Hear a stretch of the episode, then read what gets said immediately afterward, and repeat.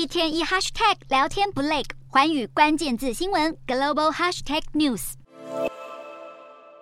美国疾病管制及预防中心最近警告，可能致命的耳念珠菌正在全美国迅速传播。现在超过一半的州都出现病例，已经被视为紧急的公卫威胁。耳念珠菌是一种真菌，致死率高达百分之六十。会出现的典型症状是发烧和发冷。耳念珠菌对年长者或者免疫系统低落的族群构成最大威胁。虽然对免疫力较强的年轻人威胁不大，但会附着在健康者的皮肤和衣物，向外传播。根据美国 CDC 的数据显示，将近一半的耳念珠菌患者在感染九十天内死亡。耳念珠菌是在二零零九年在日本一名病患的耳朵内首度被发现。目前全美病例主要集中在加州、内华达州、德州以及佛罗里达州。而公卫专家最忧心的是，耳念珠菌具多重抗药性。不过，专家也表示，不用太过担心。预防要点和对付其他传染疾病一样，就是多洗手以及多多留意接触对象。